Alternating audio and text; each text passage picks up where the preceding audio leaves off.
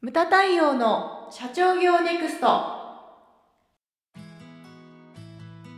ムタ太陽の社長業ネクスト。番組ナビゲーターの丹野悦子です。太陽さんよろしくお願いします。はい、よろしくお願いします。太陽さんはい、今回のテーマははい、アイデアの状態変化です。はい。唐突に始まりましたけど そうですね私今外から帰ってきたばっかりで、はいはい。あれなんですよ。まだ5分も経ってないのかな？すごい。5分ぐらいかな？あの片手で打ち合わいや起きない ちょっとちょっと暑くて本当に耐えられない状態なんで。あもうまだちょっと赤い感じ、あ赤い感じがしますか？はい。すいません。お水飲んでください。はい、ちょっとうちわの音が入らないように、はい、進めさせていただきますけれども、えっちゃん、はい。あのエントロピーという言葉聞いたことありますか？ないです。エントロピーこれを日本語に訳すと、はい。まあ直訳で不可逆性。うん。全然よくわかんないですね。不可逆性って。元の状態に戻らないっていうことですか？そうなんですよ、うん元の状態に戻すことができないこと。はい。でこれはあれですね。自ら元には戻らないということなんですよ。うん。自発的に。なるほど。例えばその氷？はい。氷を温めると水になるじゃないですか。はいでさらに温めると水蒸気になるじゃないですか、でさらにそれを加熱していくうとんうん。プラズマになるわけですね。はい。でそこからの状態ちょっと、まあ、プラズマって想像しにくいけど そこから氷には戻らないわけですよ勝手にね。あ自分のそうね。そう自分の力では。はい。だからこうそういうふうに氷の状態っていうのはエントロピーというのが低い。うん状態？うんうん。でそれがどんどんどんどん変わってって化学反応を起こして変わってってそして最後プラズマになった時がエントロピーが高いっていうふうに言われる、ああうなんこうもうなんなんていうんですか戻ってきにくい、はいはい。で高低とうん。をつけるというように言われてるんですね。うんうん。でプラズマっていうとねなんとなくまあまあわかるでしょうけれども、うんでもそれってどういう状態かっていうと化学用語で説明するとはい。原子核とうん。電子が離れてはい。で電子がこう自由に動き回れる状態。うんはい。想像できるかな？先生。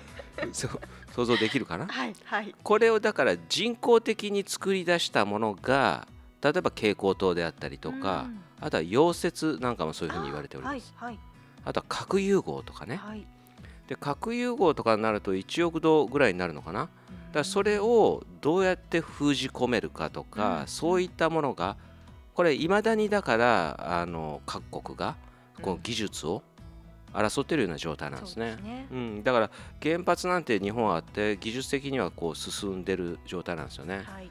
で日立とかそういった企業はそれその技術を輸出をしているような、まあ、感じになるわけですけれどもはい。あのプラズマというのは今回の回で言いたいのが、うんうん。電流が極めて流れやすい状態だとうんうん。いうことなんですね。はい。でこれをだからあの経営に持ってくるという、はい。これはじゃあ壮大な前振りということなんですね。はい、ものすごい高度テクニックなんですけれども 着地できる着地ちょっと着地で今探してるところなんですけれどもあのアイデアっていうのも同じだと思うんですよ。うんアイデアはい。はい。だから自分の中の蓄積はい。これまあなんかそれっていうのは形が見えないものだけれども、それをこうちょっと想像していただきたいのがそれをこう熱を加えてうん加熱をしていくとこうプラズマになると。うん。そう電気が発生しやすくなると。うんうん。で熱を加えるというのは外部からの刺激あなるほど。うん。そういうことなんですね。これは僕があちこちで言ってることなんですけれどもそのアイデアとか企画ってどこから来るかっていうと、こう自分の中の蓄積。うん。こう誰にでも年齢分の蓄積があると思うんですけれども、はい。プラス新しく来たものうん。が化学反応を起こしてこう生まれていくものと、ああなるほど。うん、だからあのプラズマとかと同じ状態って言えるのかなというふうに思うんです。はいでよくさあの刺激的な言葉とかを言われた時にうん。稲妻に打たれたとありますね。言うじゃないですか。はい。なんかえちゃん最近ある？それないですね。ないですか？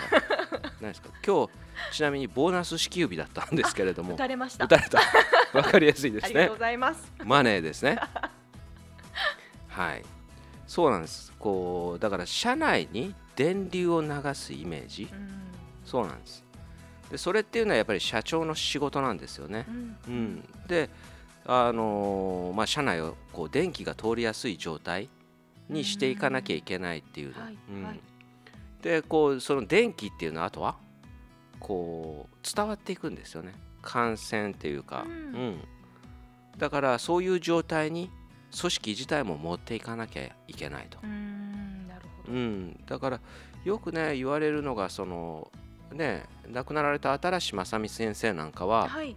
よくそのあれに炎に例えてたね。あえっとね可燃式とか。ーうん。一番上が自燃式？自ら燃える、はいで次が可燃式ってうん言って、で火をつければ燃えるようんうん。と、で不燃？燃えない。燃えないと。はい。あとは、えー、と消火型なんていうの？どうせやっても無理だって。人の炎を消す人と。うん、だあのそういうなんなんていうかなこう電波をだからこれも一緒で電波を可燃と一緒だよね。こう電気を通す。うん。完全に通さない人もいるしね。ゴム。ゴムゴムの実を、はい。ゴムゴム。全然関係ないけどワンピースって実写化すんだってね。そうなんですか？は誰がやるんですか？いわかんないけど。ハリウッドハリウッドで？はいでなんかゾロの役をうん。えっ、とマッケンユーがやるマッケンユーがうん。はいはいこれちょっと危険な香りしかしないみたいなさなんかさ。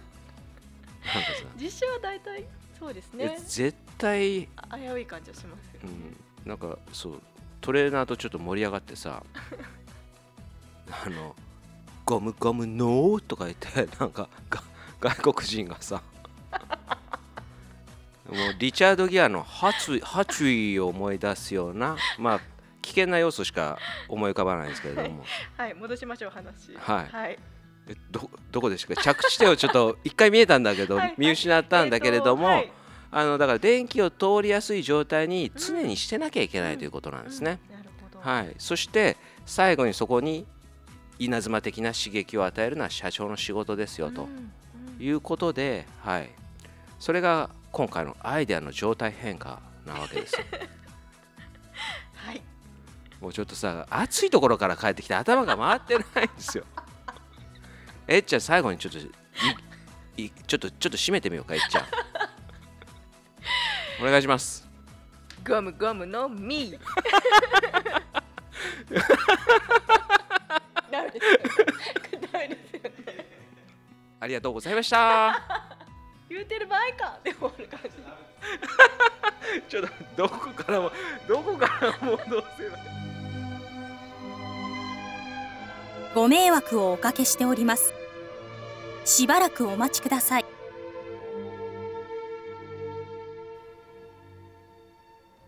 じゃあ最後にですよ。ちょっとやっぱり着地、きちんと着地を ははい。ダメですねこの着地で。はい、5点満点決めるためにビシッと言わなきゃいけないんですけれども、はい。何よりも重要なのがだからアイデアが出てくるだけじゃなくて実行が伴わなきゃいけないんですよ。うん。でその実行が連鎖するようなこうアイデアがポンポン生み出す組織というのを目指していってほしいというのが、まあ、今回のテーマなわけですよ。はい。はい、というのが今回のアイデアの状態変化のテーマでございました。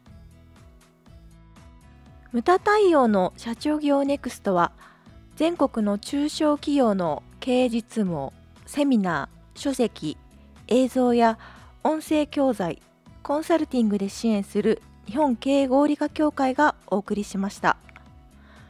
今回の内容はいかがでしたでしょうか？